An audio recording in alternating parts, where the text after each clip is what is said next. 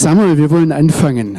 Eintauchen. Ich möchte vielleicht das ganz klar sagen, worum es bei unserer ganzen Arbeit geht, ist Lust machen zum Bibellesen und dann helfen beim Bibellesen.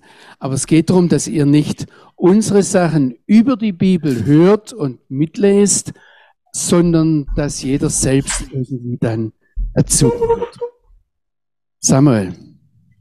Ja, lieber Johannes, ich freue mich, dass du in Erboch sein kannst und ich freue mich auch, dass wir Gäste bei Zoom haben, bei YouTube. Wir sind also auf drei Plattformen präsent. Lass uns anfangen. Wir haben das letzte Mal schon im ersten Buch Mose Kapitel 5 ähm, angefangen und wir wollen heute weitermachen und ich möchte uns zu Beginn einfach den ganzen Text nochmal lesen. Ich lese diesmal nach der Einheitsübersetzung. Erste Buch Mose, Kapitel 5. Dies ist das Buch der Geschlechterfolge Adams. An dem Tag, da Gott den Menschen erschuf, machte er ihn Gott ähnlich. Männlich und weiblich schuf er sie. Er segnete sie und gab ihnen den Namen Mensch an dem Tag, da sie erschaffen wurden. Adam war 130 Jahre alt da zeugte er einen Sohn, der ihm ähnlich war, wie sein Bild, und gab ihm den Namen Seth. Nachdem Adam Seth gezeugt hatte, lebte er noch 800 Jahre und er zeugte Söhne und Töchter. Die gesamte Lebenszeit Adams betrug 930 Jahre, dann starb er. Seth war 105 Jahre alt, da zeugte er Enosch. Nachdem Seth Enosch gezeugt hatte, lebte er noch 807 Jahre und zeugte Söhne und Töchter. Die gesamte Lebenszeit Seths betrug 912 Jahre, dann starb er. Enosch war 90 Jahre alt, da zeugte er Kenan. Nachdem Enosch Kenan gezeugt hatte, lebte er noch 815 Jahre und zeugte Söhne und Töchter. Die gesamte Lebenszeit des Enosch betrug 905 Jahre, dann starb er. Kenan war 70 Jahre alt. Da zeugte er Mahalalel.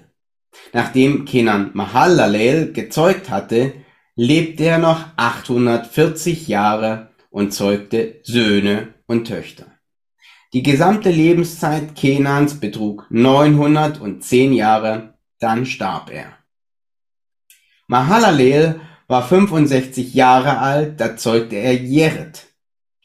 Nachdem Mahalalel Jered gezeugt hatte, lebte er noch 830 Jahre und zeugte Söhne und Töchter. Die gesamte Lebenszeit Mahalalels betrug 895 Jahre, dann starb er. Jered war 162 Jahre alt. Da zeugte er Henoch. Nachdem Jered Henoch gezeugt hatte, lebte er noch 800 Jahre und zeugte Söhne und Töchter. Die gesamte Lebenszeit Jereds betrug 962 Jahre, dann starb er. Henoch war 65 Jahre alt, da zeugte er Methuschalech. Nachdem Henoch Methuschelach gezeugt hatte, ging er mit Gott 300 Jahre lang und zeugte Söhne und Töchter. Die gesamte Lebenszeit Henochs betrug 365 Jahre. Henoch ging mit Gott. Dann war er nicht mehr da, denn Gott hatte ihn genommen. Methuselach war 187 Jahre alt, da zeugte er Lamech. Nachdem Methuselach Lamech gezeugt hatte, lebte er noch 782 Jahre und zeugte Söhne und Töchter.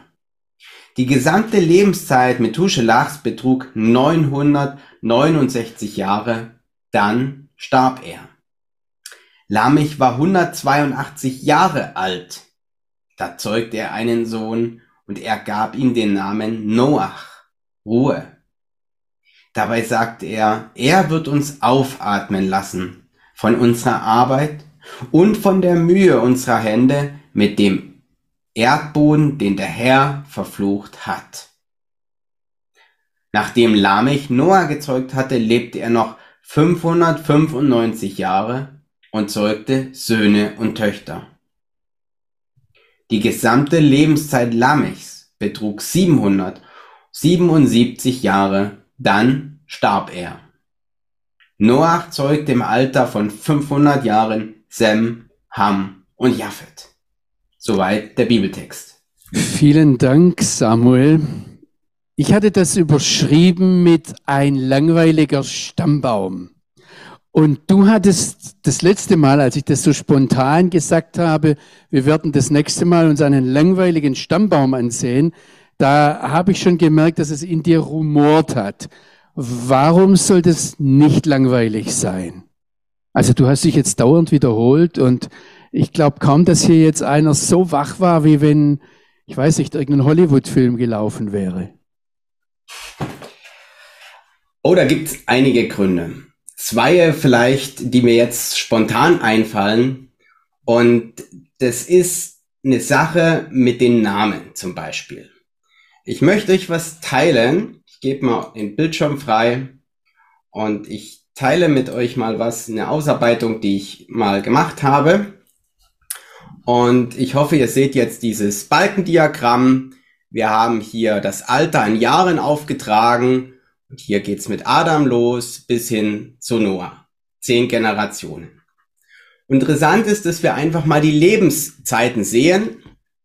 Und da fällt halt auf, ganz allgemein, irgendwie zwischen 800 und 1000 Jahre sind sie alle fast alt geworden. Und der Henoch, der ist eine Besonderheit. Darüber lohnt es, darüber lohnt es sich nachzudenken. Das fällt so optisch auf beim Lesen durch den Refrain und er starb und er starb und er starb, fällt es vielleicht gar nicht auf. Ein nächster Aspekt sind die Namen. Adam, Mensch. Am Ende haben wir Noach, Ruhe. Wie kommt denn der Mensch zur Ruhe? Fragen und Sachen, die in den Namen drin stecken. Mahalalel, da kommt irgendwie, denke ich an Halleluja. Was hat das mit Gott zu tun? Ja, also die Namen haben eine Bedeutung, die Namen reinzuschauen, ist eine Ebene. Ich möchte uns noch eine zweite Ebene sagen, warum ich das erstaunlich finde. Das ist die Ebene ähm, der auch der mathematischen Zahlen. Die Frage ist, ja, ihr seht das neue Diagramm. Ähm, ich habe es mal eine Lebenszeittafel genannt. Wir haben jetzt Adam hier oben, Noah hier unten und von links nach rechts die Jahreszahl beginnen mit der Schöpfung. Und ich habe eine rote Linie eingezeichnet. Das ist die Lebenszeit oder die Lebenszeitgrenze Adams. Und das ist interessant. Wir in den Familien, wir kennen vielleicht unsere Eltern. Manche sind gesegnet, kennen Großeltern und manche auch Urgroßeltern. Aber dass der Lamech sieben Generationen rückwärts kannte oder acht Generationen und dass wir für tausend Jahre Zeit und Weltgeschichte de facto nur zwei Personen oder drei Personen brauchen, um das zu erzählen, das zeigt auch die Zuverlässigkeit ein Stück weit der Bibel, wie ich meine. Also wir sehen, der Lamech hat noch zur Zeit von Adam gelebt. Der Lamech kannte natürlich den Noah, weil er sein Sohn war. Und mit Adam, Lamech und Noah, wenn ich das so aufdrösle, dann habe ich drei Personen in tausend Jahren, wo ich biblische Geschichte weitergeben kann. Ja, da gäbe es noch viel, viel mehr zu sagen. Ähm, das soll es jetzt mal gewesen sein. Aber jetzt mal, Samuel, abgesehen davon, dass du äh, sowas ähnliches wie ein Ingenieur bist oder so mal Eisenbahnen gebaut hast in deinem früheren Leben, wenn ich das richtig verstehe, ähm, und deshalb bist du mit Zahlen fasziniert. Für mich waren Zahlen vor allem in der Schule immer Glücksspiel. Und das durfte ich als Gläubiger eigentlich nicht tun. Und deshalb habe ich mich da immer auch bei den Mathearbeiten gut rausgeredet. Was bringt dir das alles für dein geistliches Leben? Also, Ganz praktisch, es gibt immer wieder den Vorwurf, ja, die Bibel ist erlogen, wurde über die Jahrhunderte verändert und die konnten das alle nicht wissen. Und jeder kennt das Spiel Stille Post. Und wenn ich, Stille Post wissen wir, eins, wir geben eine Botschaft rein und am Ende kommt eine andere raus. Und wenn ich aber hier sehe, dass über tausend Jahre viele Generationen waren, aber letztendlich die gleiche Botschaft über mehrere Generationen weitergegeben wurden und ich brauche drei Personen, um die Botschaft weiterzugeben, dann bringt mir das zum Thema Glaubwürdigkeit der Bibel und Zuverlässigkeit sehr viel. Okay. Weißt, du noch, weißt du, wie alt der Lamech war, als der Adam gestorben ist? Das müsste ich jetzt nachschauen in der Excel-Tabelle. Er war 56. Und das ist noch weit älter als du, ich weiß, aber da fängt die Vergesslichkeit an. Also, ihr seht hier, wir können uns ganz toll darüber unterhalten. Und äh, wir, wir müssen aber innerhalb einer Stunde so irgendwie zu einem Punkt kommen. Ich möchte euch Mut machen, euch wirklich auch in den Gemeinden zu unterhalten. Ich spiele hier etwas mit meinen Brillen rum, aber ich habe gesagt, heute, wenn da mehr als zwei, drei Leute vor mir sitzen, da frage ich doch mal, wer von euch hat schon einmal eine Predigt über 1. Mose 5? Ähm, sitzen da einige Prediger? Ich frage mal nicht gehalten, sondern gehört. Da meldet sich hier niemand. Die trauen sich vielleicht nicht. Gibt es online jemanden, der so macht? Ich habe schon mal eine Predigt über 1. Mose 5 gehört. Also wenn ihr nur, was wir wollen hier, ist nicht euch anpredigen, euch auch keine Ersatzpredigten halten, in dem Sinne auch keinen Vortrag. Ich möchte nur sagen, das, was wir das letzte Mal gemacht haben, war ja so über die ersten zwei, drei Verse. Ich habe übrigens schreckliche Reaktionen bekommen von ganz fremden, äh, ganz frommen Leuten.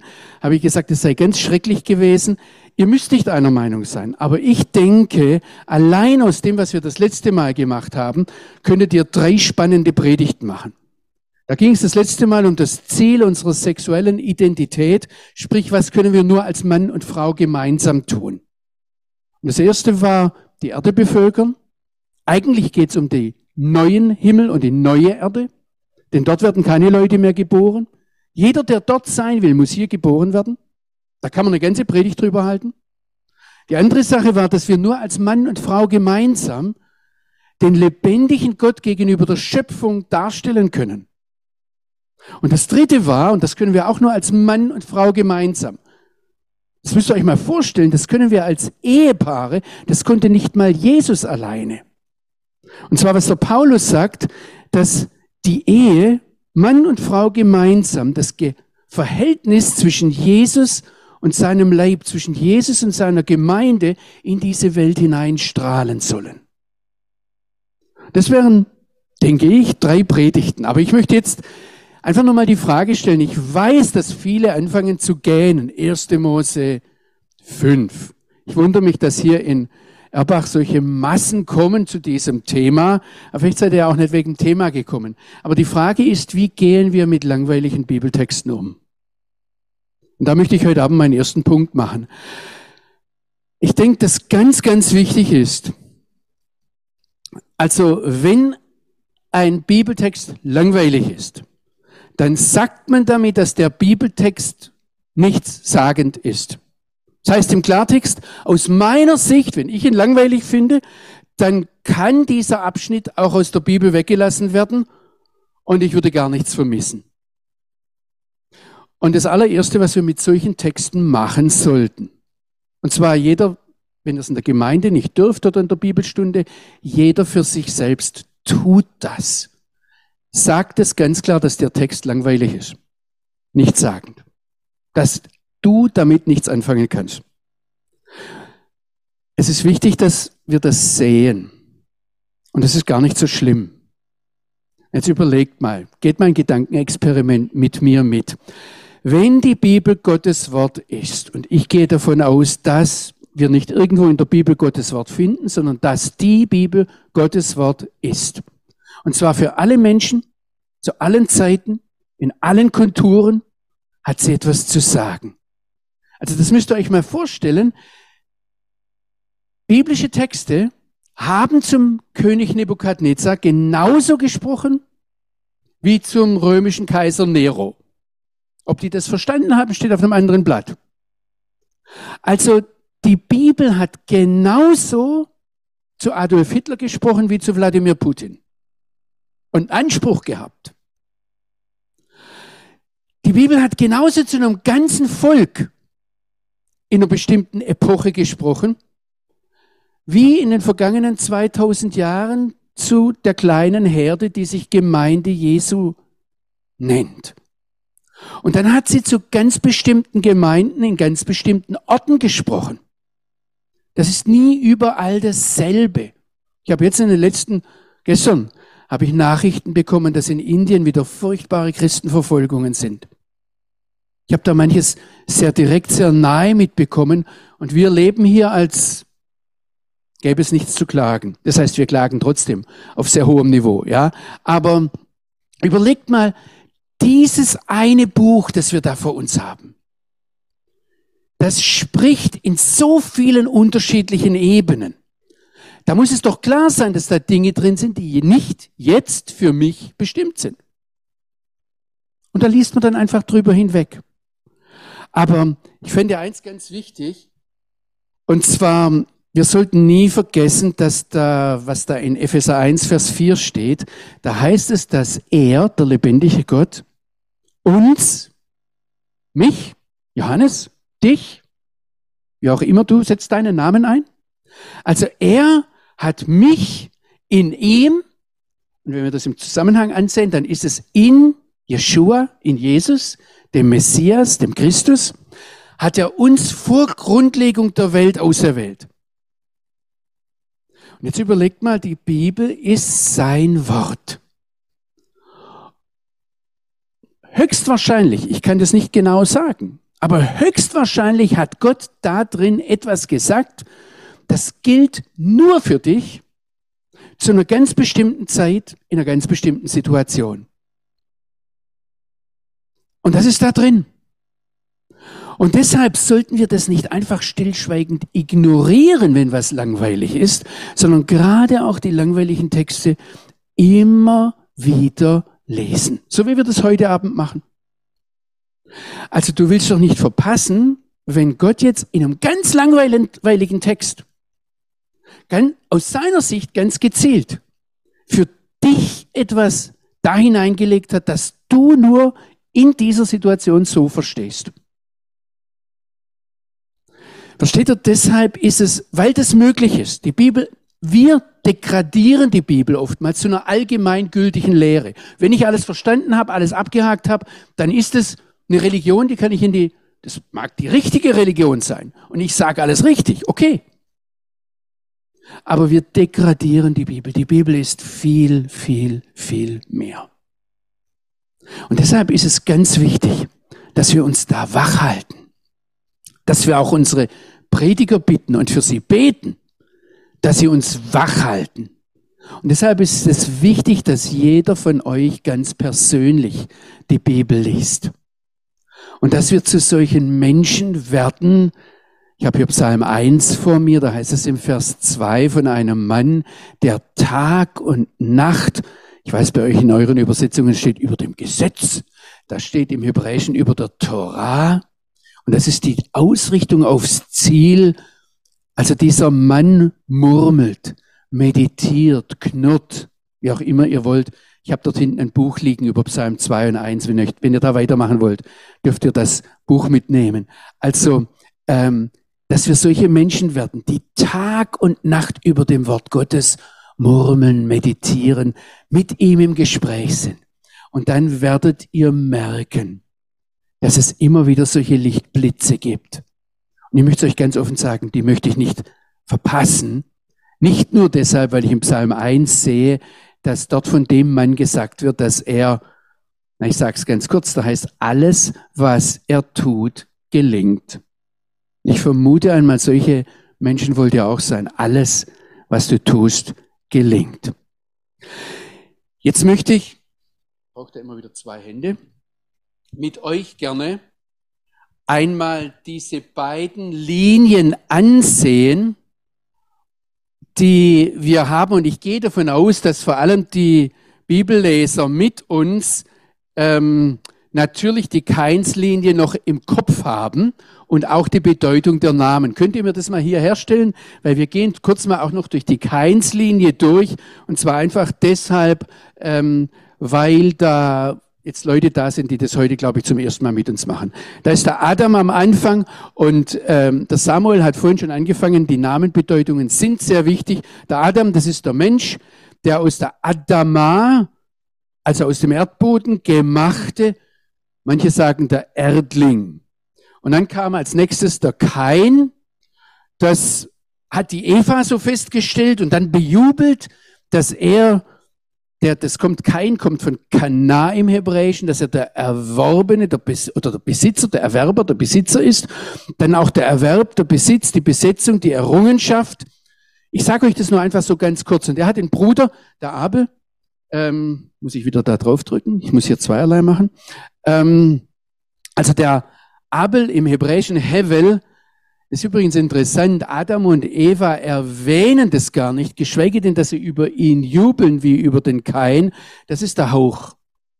Das Nichts, das, wenn man ganz laut das macht, dann ist das, ja, die Nichtigkeit, die Vergänglichkeit, das vergebliche, unnütze Fehlgehen, die Trauer, das, was ohne Leben ist. Ähm, manchmal wird es dann in der Bibel verwendet, dieser Name für Götzen, für Abgötterei. Und der Abel ist na, eigentlich nur für den Kain und aus der Sicht vom Kain das lästige Anhängsel. Der Bruder, der, der dann höchstens im Weg ist und deshalb hat er Kain ihn auch aus dem Weg geschafft. Dann hat er Kain einen Sohn bekommen, ich erinnere jetzt noch dran, der hieß Henoch ähm, Henoch, Hanoch, das kommt von Einweihen, die Einweihung. Ihr kennt Chanukka, ja, das ist dasselbe, dieselbe Wortwurzel, die da verwendet wird. Etwas Neues anfangen. Der Kain wollte offensichtlich was Neues anfangen, was Neues einführen, jemanden zurüsten, einüben, erziehen, bilden. All das steckt in dem Namen drin. Und dann kommt als nächstes der Irad. Das war der Sohn vom Henoch. Doch, der war da halt. Ich wollte nur den Irad jetzt. Ähm, da steckt die im Hebräischen die Ehre drin, die Stadt. Das ist vielleicht der Stadtmensch. Und er weist hier auf den Übergang hin vom freien Wildtier, das äh, dann von der Kultur, von der Stadt gefügig gemacht wird. Und vielleicht widersetzt er sich dem. Das ähm, ist spannend da zu fragen, was da im Hintergrund steht. Ähm, also Vielleicht kann man auch drin hören, dass die Stadt Rad, ja Rad, wir haben das dann nochmal nachher, äh, das heißt hinuntergehen, ähm, das mit der Stadt einen Abwärtsgang einsetzt. Das nächste ist dann der Mech, ja, wie schreiben wir ihn? Einmal heißt er Mechiael und einmal Mechuael.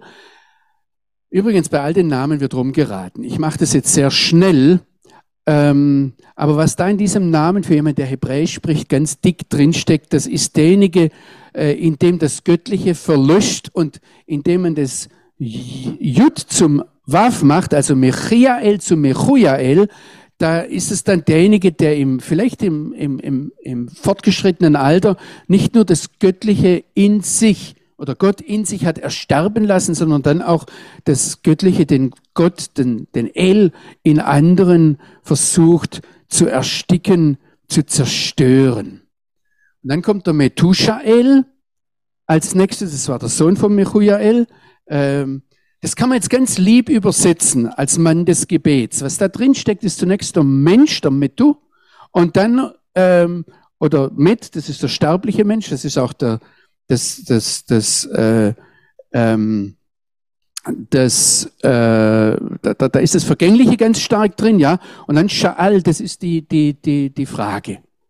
Man kann jetzt aber auch böse das sagen, und das bleibt jedem überlassen, wie er das übersetzt, dass es der Mensch ist, der, dessen ganzes Wesen von Fragen geprägt ist, der alles hinterfragt, vielleicht sogar bösartig, und der dann den Namen Gottes durch diese Fragen, also durch fiese Fragen, durch gemeine Fragen, ausrotten, irrelevant, ungültig machen möchte. Das nächste ist dann der Lamech, der da vorkommt, und der Lamech, das, ähm, ist zum einen der Niedrige, das ist derjenige, der rachsüchtig ist. Das sieht man ja auch in dem, was er sagt. Da kann man auch im Hebräischen mithören, dass er Lemmaka, Lammech, Lemmaka, ja, ausholt zum Schlag. Und der ist durchsetzungsfähig auf jeden Fall und vielleicht gerade deshalb auch jemand, also, bei dem sind die Gefühle stärker als der Verstand. Ich gehe da jetzt nicht näher rein. Wer das besser verstehen möchte, der muss dann die alten, vor, vor, vorhergehenden Folgen sich anhören. Ähm, das nächste ist jetzt, dass der Lamech drei Söhne bekommt, und zwar den Javal, den Juval und den Tuval Kain. Das funktioniert sehr schön, ja, der Tuval Kain. Und alle diese drei Namen, die erinnern an wen? an den, die kommen von derselben Wurzel her wie Abel. Und was man da irgendwo merkt bei dem Lemech oder Lamech, der versucht, den Abel zurückzuholen in die eigene Familie. Und was interessant ist, ist bei dem, bei dem Tuval Kain, der verbindet den Abel und den Kain.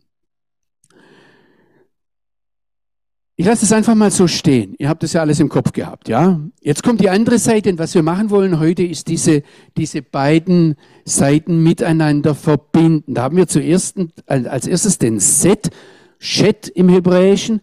Wir haben, der wird von der Eva so genannt, das sehen wir im vorhergehenden Kapitel. Und ähm, nachdem sie über den Kain gejubelt und dann den Abel irgendwie ignoriert hat, gar nicht weiter beachtet hat, da ist jetzt der Chet derjenige, der laut Eva den Abel ersetzen soll. Das heißt, die, die ähm, Eva ganz bewusst, die Chava, sagt man auf Hebräisch, macht da eine Ernennung, eine neue Einsetzung, etwas Neues, neues System, etwas Festes, eine Stütze soll das sein, eine Grundlage für was Neues. All das steckt in diesem Namen drin, ein Fundament für einen Neubau. Und wir haben das natürlich im Kopf, dass der Chat dann die, also die Chat-Linie, die jetzt kommt, anstelle eigentlich der also der Abel-Linie steht. Und da kommt als erstes der Enosh, wir haben über den Namen auch das letzte Mal schon gesprochen. Das ist im heutigen Hebräischen poetisch der Mann, der Mensch, hat aber eine ganz starke Assoziation mit, mit dem hebräischen Ausdruck. Das hört ihr auch, deshalb sage ich das, Anush, ähm, schwächlich, schwach, kränklich, sterblich, dem Tod nahe. Also wenn jemand, äh, wenn es bei einem Verkehrsunfall heißt, dass jemand Anush verletzt ist, dann weiß man, da besteht keine Hoffnung mehr. Ähm, das Enosh ist wahrscheinlich abgeleitet von dem Wort für vergessen. Also den kann man vergessen. Oder aber vielleicht hat man zu seiner Zeit angefangen, Gott zu vergessen und deshalb musste er, das war am Ende vom Kapitel 4, ähm, damals anfangen, den Namen des Herrn anzurufen oder zu verkündigen. Jetzt wird es interessant, der Sohn vom Enosch, der hieß Kenan. Und Kenan ist eigentlich, wenn man das so ganz unbedarft auf Hebräisch sich anhört, ist der kleine Kain, das Kainchen. Vielleicht, ich weiß es nicht, was dahinter steckt. Also das sind jetzt alles Dinge, die dürft ihr selbst dann in der Bibelarbeit fragen und eine Predigt draus machen. Äh, vielleicht haben die Eltern da die Errungenschaften der Kains Nachfahren in der Familie das Set eingeführt. Wissen wir nicht, ja? Vielleicht haben seine Eltern ihn ja auch so genannt, weil sie etwas neidisch waren auf die Errungenschaften der Kainiten, deren Bautätigkeit. Und dann waren die handwerklich richtig gut, wirtschaftlich, kulturell. Alles kam davor. Also in dem Namen Kenan, da schwingt so etwas mit, was ich mal auf einem Aufkleber, auf einem Trabi gesehen habe. Wisst ihr noch, was ein Trabi ist? Also dieser Volkswagen aus der DDR. Ja, da stand mal, da habe ich einen gesehen, da stand ein großer Aufkleber drauf, wenn ich groß bin, dann bin ich ein Rolls-Royce. Das steckt in diesem Namen Kenan drin. Wenn ich groß bin, dann werde ich ein Kain. Jetzt kriegt aber der Kenan, also die, die Eltern benennen ja in der Regel die Kinder, ja. Jetzt kriegt der Kenan einen Sohn und den nennt er Mehalalel. Es ist hochinteressant, was da passiert. Also eigentlich, wenn man es heute ins heutige Hebräische übersetzt, ist das der Jude, der Jehuda. Also das ist nicht nur der ein Hallel sagt. Wisst ihr, was ein Hallel ist? Müsst euch jetzt mit dem Orient nehmen, ja. Aber da machen das, wenn sich die Araber furchtbar freuen und die, die Frauen können das ganz besonders gut und machen das ohrenbetäubend, dann machen die ein Hallel. Und zwar ist das ja, und wenn das so eine ganze Masse macht und dann Frauen mit ihren hohen Stimmen, da, da, da, da fangen mir an die Ohren zu klingeln, ja. Und wenn jetzt, also was, was, was der, der Mehalalel macht, der macht dieses Hallel für El, für Gott. Und ähm, das kann sein, dass der Kenan, dass diese neidischen Ambitionen seines Vaters, der ja vom Namen her schon ziemlich schwach war, ja, Enosch, also, dass der denen das entgegengesetzt hat und äh, da ganz bewusst gesagt hat, mein Sohn heißt Gottlob. Also Mehalalel ins Deutsche übersetzt heißt Gottlob. Es ist derjenige, der ganz bewusst der Aufforderung folgt. Halleluja. Also macht dieses Hallel, seid wahnsinnig begeistert. Ihr könnt das nehmen, was man so im Fußballstadion erlebt, ja. Aber dann ist dieses Halleluja, sagt, macht dieses, also diese absoluten Ausbruch der Begeisterung für den einen wahren, lebendigen Gott. Der nächste nach dem Mehalalel, das ist der Jered. Und ich habe euch das vorhin schon gesagt, im Hebräischen hört man da das Hinuntergehen, den Abstieg wenn man das vom Akkadischen ableitet, und das ist bei diesen uralten Dingen immer etwas problematisch, wenn ich diese orientalischen Sprachen zusammennehme, dann könnte es auch der Knecht sein. Und vielleicht hat sich der Mehalalel äh, gewünscht, dass sein Sohn der Gottesknecht wird. Das steckt da drin. Vielleicht, wenn es aber von Abstieg kommt und von heruntergehen, vielleicht ist da auch der Ausdruck der Hoffnung, dass der lebendige Gott wieder herunterkommt und mit dem Menschen spricht, dass es nicht nur der Mensch ist, der da halalalal macht, ja, sondern dass es der lebendige Gott ist, der da kommt und ähm, mit dem Menschen spricht. Das nächste ist der Henoch. Und das habt ihr noch im Kopf, ja. Henoch hat was mit Chanoch hat was mit Erziehung zu tun. Das ist einfach der, ein Ausdruck der Sehnsucht des Menschen nach einem Neuanfang, nach einer Einweihung, nach einer Zurüstung, nach der richtigen Erziehung, Ausbildung. Einfach, dass es richtig gut von da ab weitergeht. Und der Henoch bekommt einen Sohn, der heißt Methuselach. Da kann man jetzt auch wieder rummachen. Ich mache jetzt nicht so lang rum. Ihr kennt natürlich den Methusalem alle, ja, den, wer kennt den nicht? Äh, Methuselach, da übrigens bei all diesen Namen gibt's unendliche Ra rabbinische und andere Auseinandersetzungen und Diskussionen. Das ist hochspannend. Da kann man mit jedem Namen Predigten halten.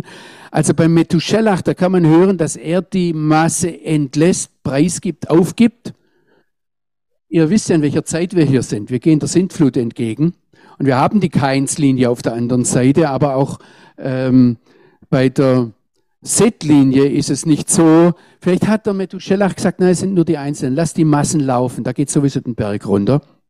Es könnte aber auch sein, also man kann das Schellach, das, das hängt mit, mit Senden, das ist auch ein Wort für Speer. Vielleicht war es der Mann mit der Waffe. Vielleicht war es der Held. Wir wissen das nicht. Und dann kommt ein Lemech, ein Lamech. Und äh, ihr habt euch den Namen gemerkt, ja, was das ist. Das ist vor allem, haben wir den vorher negativ ausgelegt. Die Frage ist, warum hat der Methuselach seinen Sohn Lamech genannt? Ich überlasse es euch mal. Ähm, der Lamech macht dann ein ganz tolles Bekenntnis und nennt seinen Sohn Noach ich komme da nachher gleich nochmal drauf zu sprechen. Wir picken noch mal ein paar Sachen raus im letzten Teil, gehen nochmal durch den Text, den der Samuel vorgelesen hat. Und was dann interessant ist, ähm, dass dann am Schluss auch wieder von dieser Genealogie oder von dieser, von diesem Toldot heißt es dort, ähm, von diesen also für diejenigen, die mit dem Wort, hebräischen Wort Toldot nichts anfangen können, die müssen dann mal auf unsere Webseite gehen. Da gibt es einen ganzen Artikel dazu. Ich habe eigentlich gesagt, dass man da äh, Existenzkonsequenzen sagen muss. Ähm, interessant ist jetzt, dass ähm, sich diese Tafeln aufteilen lassen, wenn man die einander gegenüberstellt. Ähm, also, dass äh, die, die Keintafel sieben Glieder hat und ähm, die Set-Tafel, äh, je nachdem, wo man anfängt zu zählen, ähm, hat zehn Glieder insgesamt. Also dem Kain, da wäre jetzt der Kenan entsprechend. Deshalb habe ich vorhin gesagt, es ist interessant, wo fängt man an zu zählen, weil der Set hat vielleicht ganz bewusst also einen neuen Anfang gemacht mit dem Enosch und dann würde der Enosch dem Adam entsprechen und die Namen bedeuten ja auch dasselbe. Ich sage euch das einfach nur so, ich stelle euch das einander gegenüber. Übrigens, hilft sehr viel, wenn man bei Bibeltexten so etwas schriftlich macht. Also, was da jetzt passiert, ist, wir haben den Henoch als nächstes auf der Kain-Seite. Und ist euch schon mal aufgefallen, dann, dann gibt es auch einen Henoch auf der ähm, Set-Linie in der fünften Generation. Offensichtlich haben beide Seiten ganz bewusst einen, einen, eine Sehnsucht nach einem Neueinfang. Da müssten wir jetzt die beiden Henochs vergleichen. Was macht den Unterschied? Ähm, das nächste ist der Irad. Das ist der Stadtmensch und dem entspricht tatsächlich der ähm, Jered auch vom Namen her. Und dann kommt der Mechujael, der also den Namen Gottes auslöschen möchte. Und dem steht gegenüber der Mehalalel, der ganz bewusst den, den, also die Begeisterung der Leute nimmt und da den Namen Gottes einpflanzt in, auch in seine Gesellschaft. Also ich meine, wenn einer so, ich mache euch das jetzt noch nicht, nicht nochmal vor, aber ihr wisst schon, um was es da geht. Also wenn einer das richtig macht, da, da kann man nicht vorbeihören. Dann kommt der Methushael und das klingt und er entspricht dem Methuselach.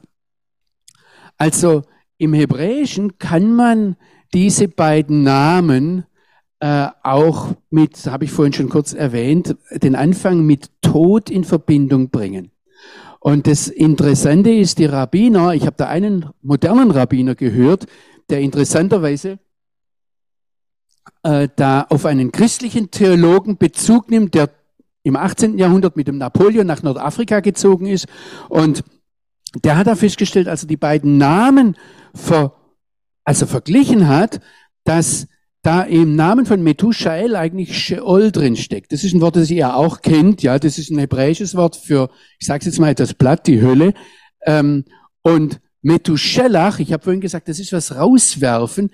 Da wirft man was in die Zukunft hinein, da ist man zukunftsorientiert und der orthodoxe Rabbiner heute seinen Schülern, also vor, weiß nicht, vor ein, zwei Jahren, ähm, der hat gesagt, da sieht man schon, dass es einen doppelten Ausgang gibt. An den beiden Namen, wenn wir das einander gegenüberstellen. Dass ähm, der eine in den Sheol geht, in die Hölle, und der andere in, in das, wo es weit hinausgeht, ins ewige Leben hinein. Also solche Dinge stecken da in diesen Namen drin. Ich möchte euch hier vielleicht an der Stelle vielleicht noch eins erwähnen, weil ich dann nachher da nicht mehr drauf zurückkomme. Mit 969 Jahren war der Methuselach oder der Methusalem na, natürlich der älteste Mann, der älteste Mensch in der Geschichte. Er starb, wenn man nachrechnet, und das habe ich schon als Jungscharler gemacht, weil mich interessiert hat, warum ist der Methuselach so frühzeitig verstorben? Also, äh, wie ist er umgekommen? Ja, ist die große Frage. Und dann stellt man fest, er stirbt genau im Jahr der Sintflut. Und jetzt kann man natürlich so negativ über den Methusalem denken, wie ich als Jungscharler, ähm, dass ich gesagt habe, na, der Mann ist ertrunken. Es gibt auch eine andere Möglichkeit. Die jüdische Tradition sieht den Methuselach sehr, sehr positiv und sagt, ähm, der Methuselach, der war ein ganz, ganz, ganz gerechter in seiner Zeit. Und solange er gelebt hat, konnte Gott die Sintflut nicht bringen, weil er so gerecht war. Und dann ist er gestorben und dann kam nach sieben Tagen die Sintflut. Also nachdem der Methuselach gestorben ist, sagt die jüdische Tradition, da hatte die Menschheit noch sieben Tage und dann wurden alle ersäuft. Alles, was auf der Erde war. Deshalb sagen die jüdischen Gelehrten übrigens, dass der Methuselach gerechter war als der Noah, weil der Noah nur sich selbst und seine Familie retten konnte, aber er hat die ganze Welt, also die ganze Sintflut aufgehalten, bis er gestorben ist. Ich überlasse euch das, was ihr davon denkt, aber ich wollte euch bloß sagen, da kann manches sehr Spannende rauskommen. Jetzt haben wir zweimal den Lemech, der da einander gegenübersteht. Der Herr Lemech vom Kain, der zeichnet sich durch Brutalität aus. Ich habe euch das das letzte Mal schon, nee, vorletzte Mal, also dort waren an der Stelle gezeigt, dass er seine Frauen Ada und Zilla in Angst und Schrecken versetzt hat und sie dann zum Zuhören gezwungen hat. Die wollten ihm gar nicht zuhören. Und Der andere Lemech, der Vater vom Noah, der setzt seine Hoffnung, der bringt seine Hoffnung auf den Punkt, indem er seinen no Sohn Noah nennt und dann prophezeit, der wird uns trösten. Ich fand ein ganz tolles Zitat von einem Rabbiner aus, also Anfang letztes Jahrhundert war übrigens ein deutscher Rabbiner, der hat über den kein Lemech gesagt, der prahlt mit dem Schwert. Und der andere Lemech vom Set her, der spricht ein Gebet. Und dann ist es bemerkenswert, dass alle drei, alle beiden Linien, also die vom Kain und die vom Set, beide enden mit einem Dreiklang. Also einmal ist es Javal, Juval, Tuval, Kain und dann Sem, Ham und Japhet. Und wisst ihr was, das setzt sich nachher fort. Das ist ganz interessant, dass auch die, die, die Toldot, also die Existenzkonsequenzen vom Terach mit Abraham, Nachor und Haran, also auch wieder mit einem Dreiklang enden.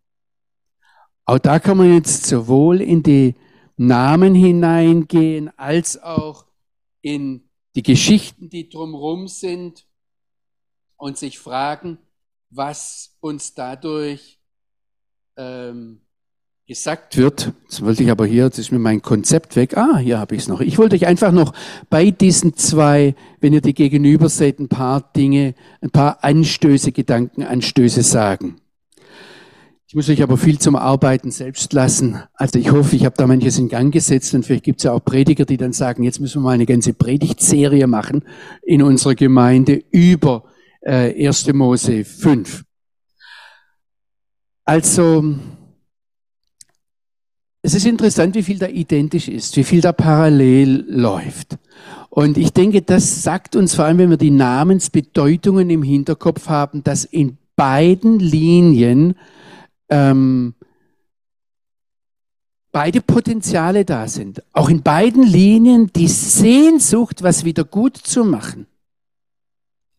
Was aber ganz klar ist, ist, dass die Linie vom Enosch her, vom Set, sich für, ich sage es jetzt mal so, theologische Fragen für geistliche Angelegenheiten interessiert und damit das genaue Gegenteil zur Keinslinie ist. Also in der Familie vom Set, vom Enosch, da geht es um die Erkenntnis Gottes, da geht es um göttliche Weisheit und der ideale Mensch ist der Weise. Und beim Kain geht es um was? Wenn wir so bei Javal, Juval, Tuval, Kain unten sehen und auch beim Städtebauer, das der Kain selber war und dann den Henoch nach einer Stadt benennt, da geht es um Organisation, da geht es um Technologie, um Wirtschaft, um Kunst, um Unterhaltung. Was ist dort das Ideal? Das Ideal dort ist derjenige, der etwas zustande bringt. Also der etwas verdient, der Reiche. Was ich jetzt ganz interessant fand, ist, wenn die Rabbiner über diese Stelle sprechen und über diesen Aspekt, dann sagen sie, das, aber das ganz große Ideal ist, wenn man reich und weise ist. Es ist interessant, dass sie sich dann aber immer irgendwie verheddern, weil eines von beiden überhand nimmt und das andere irgendwo zur Seite stößt. Es ist ganz wichtig, dass wir das im Hinterkopf behalten. Was regiert uns? Ist es die, die, die Erkenntnis Gottes? Ist es das, was er zu sagen hat? Oder ist es ähm, das Geld? Um die Frage geht es. Und das steht schon hier. Also der Reiche, der beschäftigt sich mit dem Aufbau dieser Welt. Der Weise beschäftigt sich mit dem Aufbau der kommenden, der geistlichen Welt. Und geht es mal durch. Macht es übrigens schriftlich für euch selbst. Also die, die Kainiten, die beginnen mit Mord und schließen mit Rache. Dazwischen drin gibt es Städtebau und viele Erfindungen. Was, was machen die Setiten, also die, die, die Setlinie? Da gibt's nichts Neues für die Kultur. Da gibt's einen Henoch und da gibt's einen Noah. Ich sage jetzt mal, das sind geistliche Helden, ja. Aber die Geschichte beginnt, wenn wir vom Enosch anfangen, mit der Anrufung des Herrn und die schließt mit dem, dass der Name des Herrn ausgesprochen wird und dass er Trost ist. Ich würde euch jetzt gern reinnehmen in all die Vergleiche, die es gibt. Ich habe hier den Josephus, den Flavius Josephus vor mir, der äh, im ersten Jahrhundert nach Christus, also der hat ja die Tempelzerstörung miterlebt, ein ganz berühmter Geschichtsschreiber, und der ähm, dem hat es natürlich nicht so gepasst, dass der Seth gar nichts vorzuweisen hat. Und dann hat er gesagt, ja, die haben die Sternkunde erfunden. Und ist ja ganz wichtig zu seiner Zeit, ja. Und sieben Geschlechter hindurch, die zählen das von Anfang an, da sagt er, da waren die die Sethiten, also ganz, ganz tolle Leute. Und erst ganz am Schluss haben sie sich dann so aus Versehen ganz schnell. Also das große Problem ist ja, dass der Lamech auch noch Söhne und Töchter zeugte. Und ihr habt vorhin den Vergleich der Lebensalter gesehen. Also da müssen ziemlich viele auch von der Familie des Noah mit ertrunken sein in der Sintflut. Und was der Josephus dann sagt, naja gut, also so ganz kurz vorher ist diese Familie dann auch ungerecht geworden. Was interessant ist, ich weiß nicht, ob euch das aufgefallen ist, ich habe das jetzt nicht gegeneinander gestellt, ja, aber in der Keins-Linie, da wird kein einziges Lebensalter genannt. Und in der Set-Linie, also in Kapitel 5, da geht es sofort um, um diese auffallenden Altersangaben. Warum eigentlich? Warum ist es wichtig, wie alt einer wird? Was passiert da? Was ich interessant finde noch ist, dass das Neue Testament ganz ausdrücklich betont in Lukas 3, dass Jesus aus dieser Set-Linie stammt und nicht aus der Keins-Linie.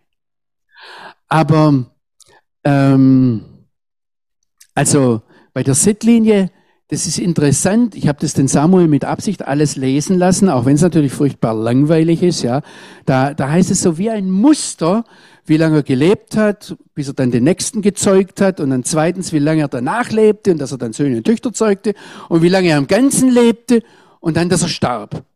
Mit Ausnahme vom Henoch und dem Noah ähm, wird das so richtig, ich sage jetzt mal rasterhaft. Das wäre wie wenn der eine Excel-Tabelle gehabt hätte, ja.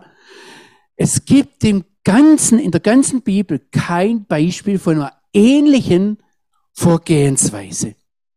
Und ich kann jetzt aus Zeitgründen oder will jetzt da nicht näher drauf eingehen mit diesen außergewöhnlich hohen Lebensaltern. Der Samuel hat sich damit beschäftigt. Ich finde es ganz wichtig, äh, dass er da vielleicht doch mal dem nachgeht und fragt, warum. Fragt, warum. Das ist eine ganz wichtige Frage, die da mitgeht. Ich gebe euch noch eine Sache und würde euch das dann am liebsten fürs Bibellesen mitgeben. Was spricht dagegen? Ja, in der jüdischen Tradition werden Kain und Set-Linie am Schluss wieder zusammengeführt. Übrigens, das ist auch eine, eine gute Erklärung, ist eine der guten Erklärungen, warum später in der Bibel nochmal Kainiten auftauchen, wo man sich fragt, ja, warum, warum soll es Nachfahren vom Kain gegeben haben? Also die Rabbiner machen das so, indem sie sagen, die Naama, die Schwester vom Tuval Kain, die da, also die, die, die äh, Tochter von der Zilla und vom Lamech, ja, die da noch ganz kurz erwähnt wird. Die wird deshalb erwähnt, weil es die Frau vom Jonah war, Noah war. Und so wird sie dann, kommt die dann mit rein in die Arche, ja. Überlegt mal, also ich, ich beobachte solche Dinge. Die Rabbiner haben meistens irgendwelche Beobachtungen oder irgendwelche Gründe, warum sie sowas sagen. Ich gehöre überhaupt nicht zu den Leuten, die dann behaupten, ja, ich weiß jetzt, warum die da drauf kommen. Ich wollte euch noch ähm, eins, zwei, drei, vier Dinge zeigen. Und zwar, wenn wir nochmal zu 1. Mose 5 zurückgehen, in den Vers 3. In 1. Mose 5, Vers 3 heißt es, dass der Adam lebte 30 plus 100 Jahre und dann hat er den Set gezeugt. Wenn wir jetzt die Zahlen ernst nehmen, ich nehme einmal ein, ihr nehmt die Zahlen ernst. Dann taucht doch hier die Frage auf, warum hat der Adam 130 Jahre gebraucht, um nochmal einen Sohn zu zeugen? Frage berechtigt oder nicht? Hat schon mal jemand drüber nachgedacht, ja oder nein? Einfach drüber weggelesen. Weil es langweilig ist, verstehe ich. Ich sage euch jetzt eine Erklärung von jemandem, der hier auf der anderen Seite vom Rhein studiert hat. Rabbi Shlomo Yitzchaki, Rashi. Okay, war vor tausend Jahren, ihr seid ihm nicht begegnet. Rashi behauptet, der Adam war so lang von seiner Frau getrennt. Warum war er von ihr getrennt? Weil er wütend auf sie war. Ist ja logisch. Er hat gesagt, du hast die Sünde verursacht. Man stellt euch mal eine echte Ehe vor, ja? Und dann sowas Katastrophales. Gibt ihm da einfach was zu essen und was jetzt Rashi sagt, und, und, und hört mal genau zu, bevor er sagt, das ist ja alles nicht biblisch, steckt eine große Weisheit dahinter.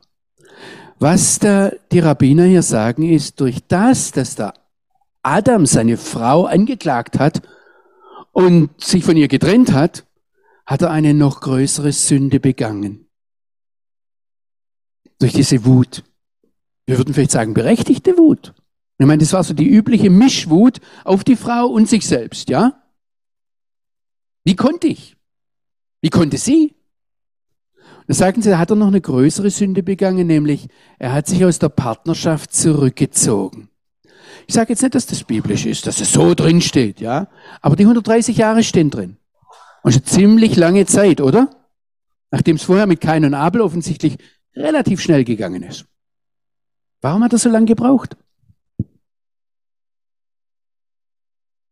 Ich möchte euch noch eine zweite Beobachtung sagen. Da gehe ich zu Kap zum Vers 5 in 1. Mose 5. Das ist Vers 5.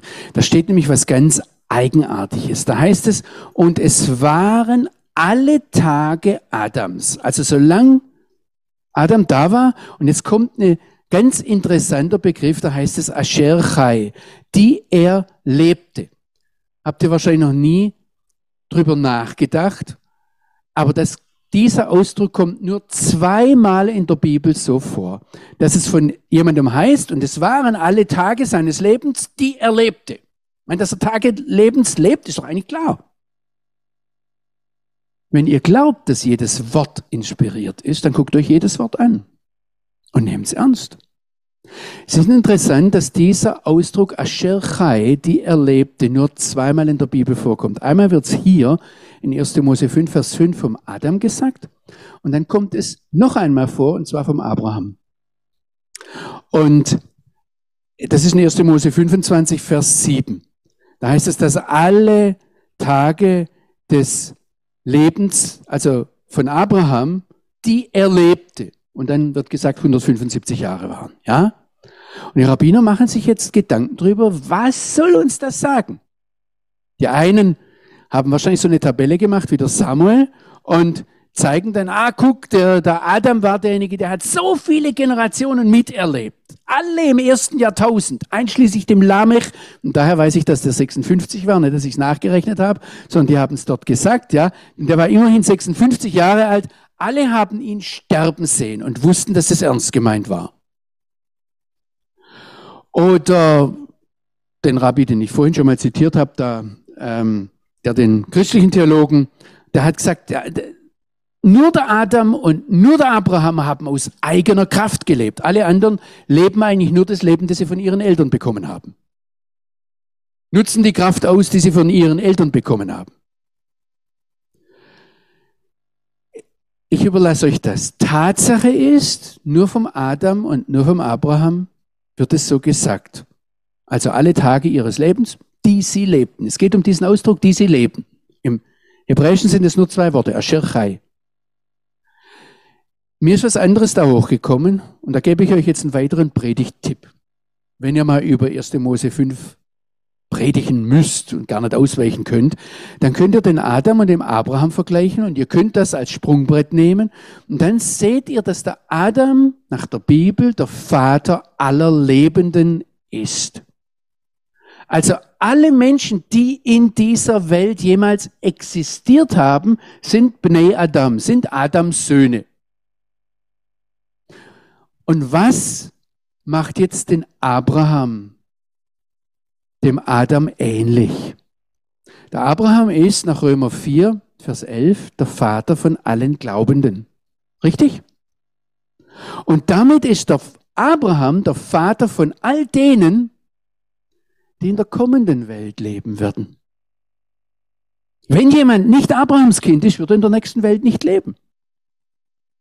Und da könnt ihr jetzt, das muss man weiter erklären, aber ich nehme an, ihr seid Bibel, gelehrte Bibelleser, ihr ähm, wisst das. Ich möchte jetzt vielleicht das ganz kurz machen, unsere Zeit ist rum, aber ich, ich möchte euch das noch sagen. Der Henoch wäre natürlich ein Thema. Und ähm, in der jüdischen Tradition, das ist ganz interessant, da, da ist der Henoch nicht so eindeutig jetzt der Gute. Der ist ein Versuch von einem Neuanfang. Aber warum wurde der plötzlich weggenommen? Was bedeutet es, dass er weggenommen wurde?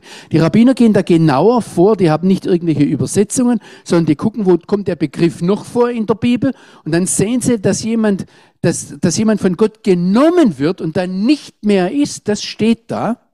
Das passiert zum Beispiel auch mit der Frau von Hesekiel. Und Gott nimmt die Frau vom Hesekiel und danach ist sie nicht mehr. Und das ist eine schöne Art und Weise zu sagen, sie stirbt. Und da gibt es eine ganze Reihe von Sachen. Also ich weiß, dass wir da von unseren Traditionen her, das kommt aber nicht aus der Bibel, mit ganz interessanten Entrückungstheologien kommen.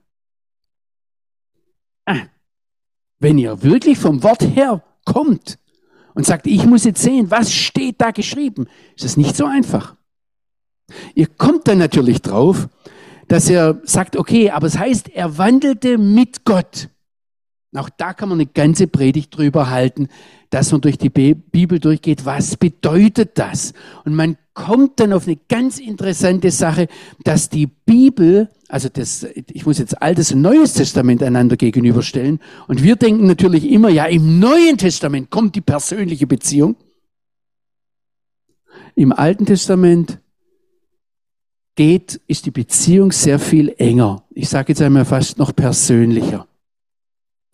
Da sehen wir, dass Gott mit dem Menschen gehen möchte. Da ist immer dieser Fingerzeig zurück auf den Garten Eden. Ich möchte mit dir spazieren gehen. Ich möchte mit dir von Angesicht zu Angesicht sprechen, wie ein Freund mit seinem Freund. Denkt an Mose. Da gibt's Leute, die schimpfen mit Gott, da gibt's Leute, die ringen mit Gott wie der Jakob. Das ist eine sehr, sehr enge Beziehung, wo uns gesagt wird, so solltet ihr eigentlich sein. Übrigens, das, dass, Mo, dass Henoch mit Gott wandelte, wird nur noch von einem anderen Menschen in der ganzen Bibel so gesagt. Und das ist der Noah. Und da taucht jetzt natürlich die Frage auf, wenn die Entrückung vom Henoch ein eine besondere Belohnung war für seine Gerechtigkeit, weil er mit Gott gewandelt ist, warum wurde dann der Noah nicht auch entrückt? Warum musste er das ganze Furchtbare miterleben? Und stellt euch mal vor, als er aus der Arche rauskam und alles voller Leichen lag. Es war kein schöner Anblick. Aber da kommen wir später drauf. Also das kann nicht gewesen sein, sagen die Rabbiner, dass, es, dass er so fromm war. Dann kommt ein Rabbiner und sagt, ja, der war besonders angreifbar. Der Henoch war schon gerecht, aber er ist in dieser furchtbaren Zeit groß geworden und er war nicht sehr standhaft. Und deshalb hat Gott gesagt, bevor der jetzt auch noch fällt, nehme ich ihn weg.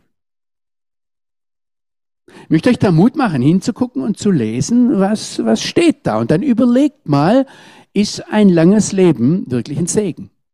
Wer mit älteren Menschen zu tun hat, wer Eltern hat, die er pflegen muss, die über 80, über 90 sind, der fragt sich dann manchmal, ah, warum hast du nicht früher entrückt? Ja? Das jetzt, das jetzt, das nicht einfach nur eine Umschreibung des Todes vom Henoch war, das ist auch mit den Zeiten Rabbinern klar geworden. Also nee, die haben es recht schnell gesehen. Die gehen nur durch die ganzen Argumente durch. Die sagen ja, überall heißt es am Schluss, Vayamot, Vayamot, Vayamot, also und er starb und er starb und er starb. Nur beim Henoch heißt es, und Gott nahm ihn und dann war er nicht mehr da. Also muss es was anderes gewesen sein. Und dann stellen sie natürlich fest, es gibt da noch einen, den Elia. Und damit haben wir einen, in der Torah, in fünf Büchern Mose, und einen in den Prophetenbüchern, nämlich den Elia, die nicht durch diesen Prozess von Zerfall, von Krankheit vielleicht, von Schmerz, von Angst und dann bis durch den Tod hindurch gehen mussten, sondern die auf denen das erspart wurde. Aber das sind, sind sehr interessante Dinge, was steckt da dahinter? Und wie gesagt, ich möchte euch jetzt nicht die Predigten geben, ich möchte euch so Gedankenanstöße geben, dass ihr da weitermachen könnt, aber guckt genau hin. Und dasselbe gilt dann auch für diese letzte Sache. Ach so, eine Sache ist noch ganz wichtig natürlich, aber da habe ich auch keine richtige Antwort drauf. Wie kam das eigentlich, dass es beim Henoch heißt, nachdem der Methuselah geboren wurde, also der Methusalem, da heißt es, danach wandelte er mit Gott. Habt ihr euch das schon mal überlegt? Was macht die Geburt von dem Methusalem mit dem Henoch? Dass er plötzlich anfängt, mit Gott zu wandeln? Steht ausdrücklich so in der Bibel. Die letzte Sache ist natürlich noch der Noah. Und der Lamech, also der setische Lamech, der sieht da etwas. Vielleicht ist nur eine, ein Ausdruck von einer Hoffnung. Vielleicht hat er eine Prophetie gehabt, dass er sagt, der wird uns trösten. Und es ist auch da hochinteressant und das gibt eine ganze Predigt her, wenn man dem nachgeht. Was ist denn dann der Trost? Und geht da nicht einfach nur her, dass ihr was denkt? Ihr dürft nachher Assoziationen machen. Also da steckt drin, dass der Jonah ein Ackermann war und eben kein Konstrukteur von irgendwelchen Dingen, kein äh, Ingenieur, sondern er ist zurückgegangen zum Acker. In einer bewussten Gegensatz zur Keinslinie, die alles Mögliche konstruiert hat. Aber er hat dann einen Weinstock gepflanzt. Und ähm, es steht mal in der Bibel, dass der Wein der Trost ist. Und wenn ihr jetzt natürlich weiter denkt, für was der Weinstock steht, alles, und da mal eine Wortstudie macht zum Wein und dann beim, vom Weinstock zum Wein kommt und wann ihr Wein trinkt und an was ihr dabei denkt, da steckt unwahrscheinlich viel drin. So, jetzt halte ich aber mal die Luft an. Ich habe jetzt tatsächlich zehn Minuten überzogen. Ähm, also was in diesem Kapitel noch ganz, ganz wichtig und interessant ist, ist die siebener Zahl. Ähm, aber ich glaube, mit den Zahlen, Samuel, müssen wir dann eher zu dir kommen. Gibt es Fragen? Ich sehe heute überhaupt nichts, weil ich keinen, keine Verbindung zum Internet habe. Ihr seht nur mich, aber du kannst mich unterbrechen oder sprechen. Ähm, Gibt es irgendwelche Fragen, die aufgetaucht sind? Ich habe heute zum Samuel schon gesagt, weil es knapp wird mit der Zeit und weil ich gern hier etwas noch Zeit haben möchte mit den Erbachern ähm, oder denen, die da noch dabei bleiben, ähm, machen wir das nächste Mal. Fangen wir mit Fragen an und ihr dürft mir auch E-Mails schicken. Äh, ich werde mir die dann angucken und vielleicht nehmen wir uns am nächsten Mal bewusst Zeit, am, ich glaube am 10. Oktober ist das, nehmen wir uns gewusst Zeit, ähm, mit Fragen einzusteigen. Und Samuel hatte nämlich eine Frage zum letzten Mal noch. Und ich möchte nicht einfach nur platt übergehen. Gibt es jetzt was zu diesem Text, Samuel, im, in YouTube oder in Zoom? Momentan nein, also sowohl in YouTube als auch in Zoom ist noch keine Frage da. Also dann würde ich einfach sagen, schreibt uns die, ihr könnt uns erreichen über äh, die Webseite, über, ähm, ihr habt unsere E-Mail-Adressen und äh, auch über YouTube kann man Kommentarfunktion. Ich nehme das auch, ich lese zumindest alles, ich beantworte nicht alles, aber schreibt uns das. Samuel, betest du noch mit uns? Sehr gern. Vater im Himmel, du hast uns heute gezeigt durch dein Wort, dass da sehr viel drin steckt. Du hast es aufschreiben lassen und es ist äh, Geschichte deine Geschichte, die Weltgeschichte, die Geschichte mit Menschen, auch wenn wir manches nicht wissen, manches nicht verstehen, manches vielleicht auch aus der Ferne äh, Spekulation ist und bleibt und wir nicht alles begreifen. Aber wir, wir vertrauen dir, dass du auch mit diesen Dingen, die für uns vielleicht langweilig erscheinen oder wir nichts anzufangen wissen, dass du damit was sagen willst. Und es ist unser Anliegen, mit unserem Leben dir nachzufolgen, dich zu ehren und dich zu loben. Und das wollen wir auch in Gehorsam tun, auch wenn wir Dinge nicht verstehen. Wir dürfen sie stehen lassen und akzeptieren als Dinge, wo wir selber noch reifen dürfen. Herr, und so loben wir und preisen deinen Namen, geben dir die Ehre. Wir danken dir für diese Zeit, die wir so gemeinsam haben durften. Amen. Amen. Gut, dann wünsche ich allen eine gute Nacht, ein gutes Nachhausekommen und bis zum nächsten Mal am 10. Oktober.